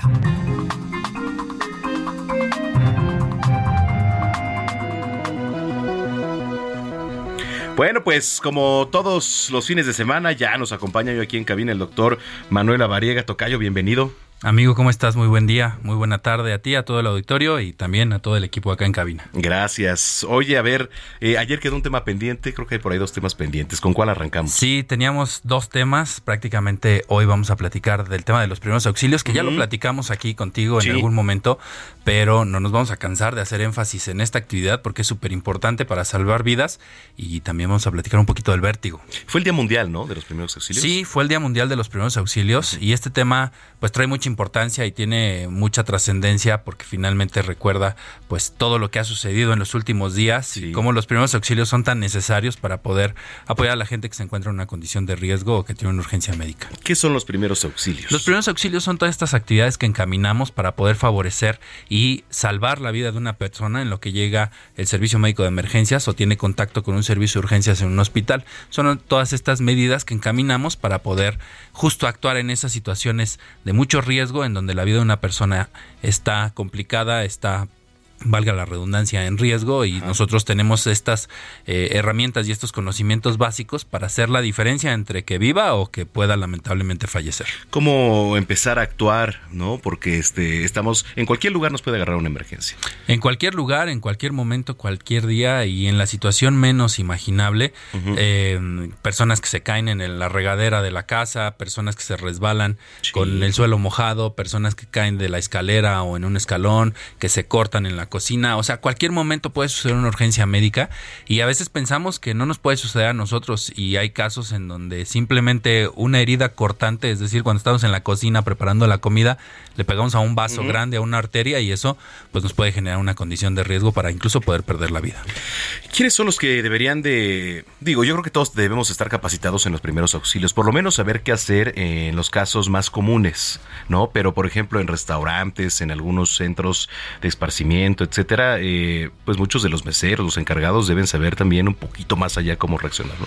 En realidad todos tenemos que saber primeros auxilios, incluso hay cursos para niños para primeros Ah, auxilios, porque fíjate, una, una condición importante que vale la pena señalar, a veces los niños son los que se quedan con los abuelitos, los abuelitos se infartan y entonces los Imagínate. niños son los que activan el servicio de emergencia y son los que pueden ahí proporcionar estas primeras atenciones, estas primeras acciones para salvarle la vida a los adultos mayores, entonces por eso es importantísimo. Hoy hay cursos de primeros auxilios incluso en niños. En niños, sí es importantísimo que desde pequeños se les esté instruyendo para saber qué hacer, ¿eh? todos, todos tenemos que saber primeros auxilios. Si tienen oportunidad de tomar un curso para poder tener estos conocimientos, vale mucho la pena. Sobre todo, pues aquí mismo en El Heraldo tenemos eh, estos dispositivos que se llaman DEAS, que son los desfibriladores automáticos externos, Ajá, sí. que sirven para poder salvar a una persona de algún infarto.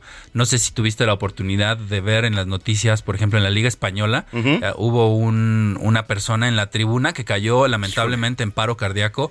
eh, por ahí lo, lo- lo comentaste también tú. Sí. Y justo, pues, el que le, a- le, le acercaron un desfibrilador automático externo a la tribuna, incluso el portero de uno de los equipos corrió para llevar el desfibrilador automático externo a la tribuna y afortunadamente pudo otorgarse esta atención y el paciente salvó la vida. Entonces, Híjole. eh, fíjate este hilo tan delgado que existe entre la vida y la muerte y entre una mínima acción que realmente se convierte en una gran actividad que le salva la vida a las personas. En el tema de primeros auxilios, ¿das algunas recomendaciones? Pues yo creo que la, primer- la principal recomendación es buscar un curso y tomarlo. No tengan miedo porque puede incluso pasarnos hasta nosotros solos, estar comiendo solos en casa, atragantarnos con un pedazo de carne y el saber qué hacer y cómo actuar en ese momento nos puede incluso salvar la vida a nosotros mismos, pero no solo a nosotros, sino a todo nuestro entorno en donde nos encontremos puede ser ese diferencial. Hay muchos cursos en la Cruz Roja, hospitales privados. Muchos cursos, búsquenlo y el que sea de primeros auxilios, tómenlo, evidentemente con eh, pues lugares reconocidos, lugares que tengan acreditación, lugares que estén certificados, porque sí nos hemos encontrado que a veces se encuentran charlatanes que dan cursos que ni siquiera son de primeros auxilios y que no tienen absoluta idea de qué es lo que deben de hacer, pero sí es importantísimo prepararse para poder salvar una vida. Eso es una. Y luego íbamos a hablar de... Y vamos a platicar del vértigo, que es una condición que justamente afecta a muchas personas. No sé si les ha pasado eh, esta sensación de mareo, esta sensación de como si estuviéramos en la montaña rusa y que todo se mueve, eso se define como vértigo. Es una condición que principalmente en el 90% de los casos afecta al oído, afecta a la, a la parte interna del oído. Hay unas piedritas dentro del oído que se llaman otolitos que están flotando en un conducto dentro de la orejita y estos son los que nos dan esta sensación de posición, esta estabilidad. Cuando estas piedritas se mueven dentro del oído, se generan mensajes erróneos al cerebro que mandan una señal de otra posición. Por eso tratamos, digamos, de estabilizarnos, pero lejos de estabilizarnos, pues nos mareamos más. Aquí es importante mencionar, muchos de estos casos tienen que tratarse, o la mayoría de estos casos tienen que tratarse con unas maniobras que se llaman maniobras vestibulares. Movemos la cabeza en ciertas posiciones los médicos para poder reposicionar estas piedritas y quitar el vértigo. Es lo que se tiene que hacer como tratamiento. ¿Cuáles son los síntomas? Mareo. Es correcto. Entonces, por eso es importantísimo acudir con un médico especialista en esto o, o- o un médico que tenga el conocimiento para poder aplicar estas maniobras, que son muy sencillas. Se Sí, cuelga sí, la sí. cabeza, se mueven de un lado a otro y se reposicionan estas piedritas dentro del oído y tan tan, asunto arreglado. Porque hay pacientes que tienen años con vértigo, les dan medicamento y medicamento y medicamento y medicamento y realmente lo que se tienen que hacer son simples maniobras vestibulares y con eso estamos listos. Si me da vértigo en algún lugar, en algún espacio, así, ¿qué es lo que se tiene que hacer? guardar la calma, esperar a que pase la crisis de vértigo, obviamente pues estar acompañado porque podemos caernos y lesionarnos y acudir al médico que tiene la preparación suficiente para poder hacer estas maniobras vestibulares. Regularmente lo hace el otorrinolaringólogo, Ujú. el neurólogo o el neurootólogo, que son los médicos que tratan estos padecimientos. Pero un médico general que sepa hacer maniobras vestibulares puede quitar estos síntomas el sin medicamento y en tres minutos. Perfecto. Oye, importantísimo lo que nos estás platicando. La gente que te viene escuchando a esta hora, ¿dónde te puede seguir? Claro, me pueden encontrar en todas sus redes sociales como DR La Variega Saráchaga y también en mi página web pongan en su buscador favorito mi nombre y ahí les aparece toda la información al respecto y también los miércoles en el programa que tenemos ahí en Caldero Radio para poder platicar de muchos temas. Este miércoles vamos a platicar de la hipertensión arterial, así que los invito también a que nos escuchen por allá. Temazo, hipertensión arterial. Un montón de gente tiene hipertensión y lo peor es que no lo sabe. Exactamente. Oye, qué interesante. Muchas gracias, Tocayo. Un gusto, gracias a ti, gracias al auditorio y también gracias aquí a todos en cabina. Gracias, el doctor Manuel Lavariega. Aquí cuando son las 3 de la tarde con 48 minutos.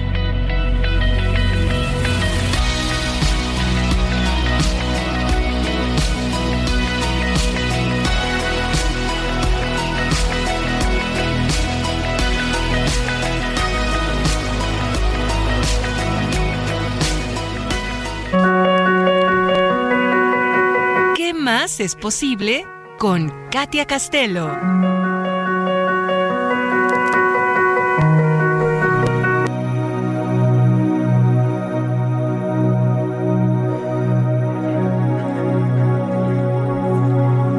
Bueno, pues ya son las 3 de la tarde con 49 minutos aquí en el tiempo del centro del país. Me da mucho gusto saludar aquí en cabina, que ya nos visita como cada domingo también.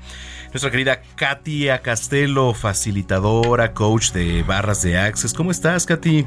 Muy bien, muy feliz de estar aquí un domingo más con ustedes. Sí. ¿Tú cómo estás? Muy Cuenta. bien, agradecido. Me encanta, me encanta que estés agradecido porque justo vamos a platicar de eso el día de hoy. A ver, ¿por dónde empezar a hablar? De la gratitud.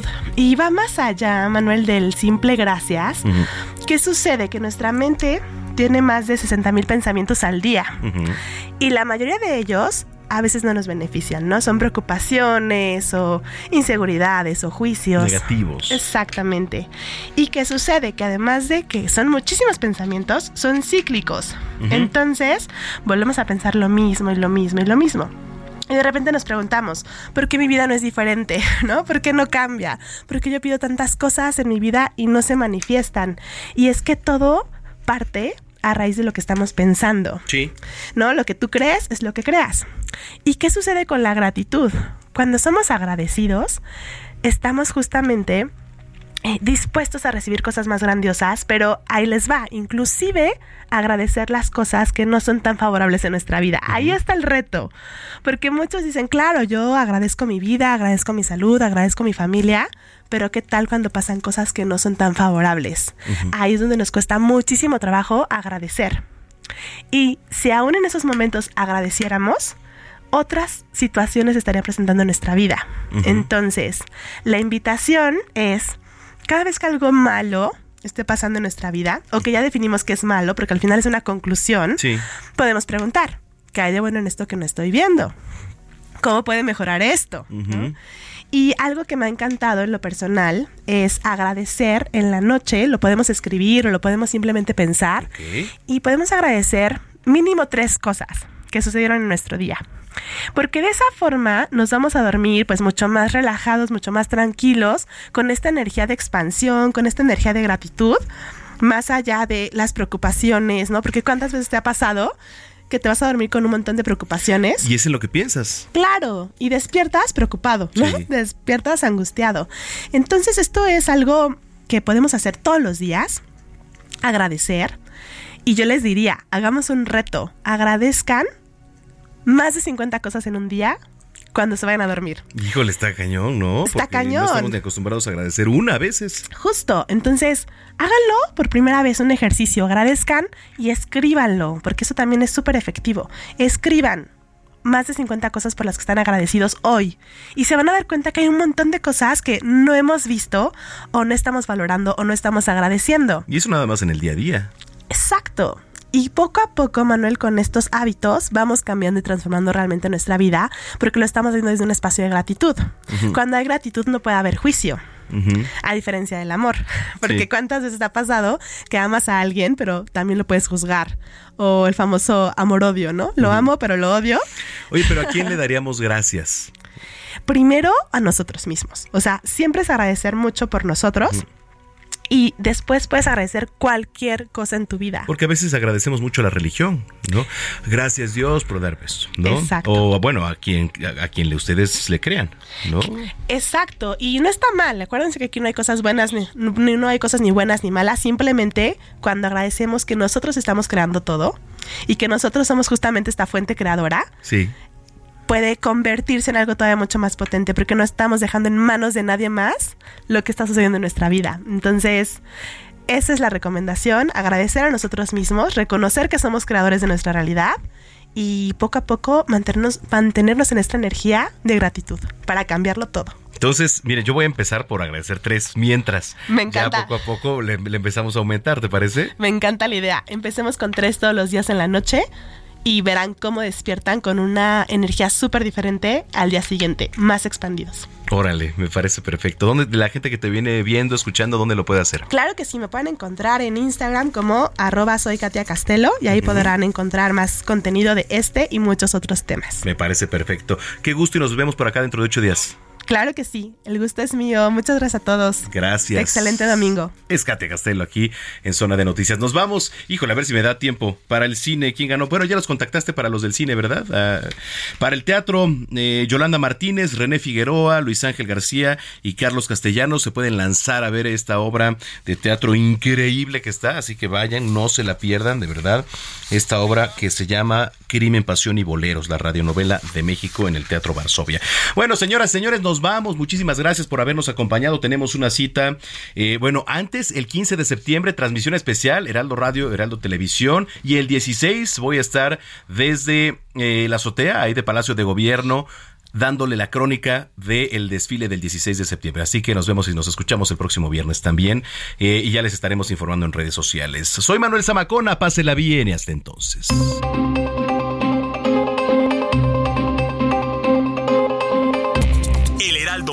Presentó Zona de Noticias con Manuel Zamacona. Los esperamos la próxima semana desde el epicentro de la información.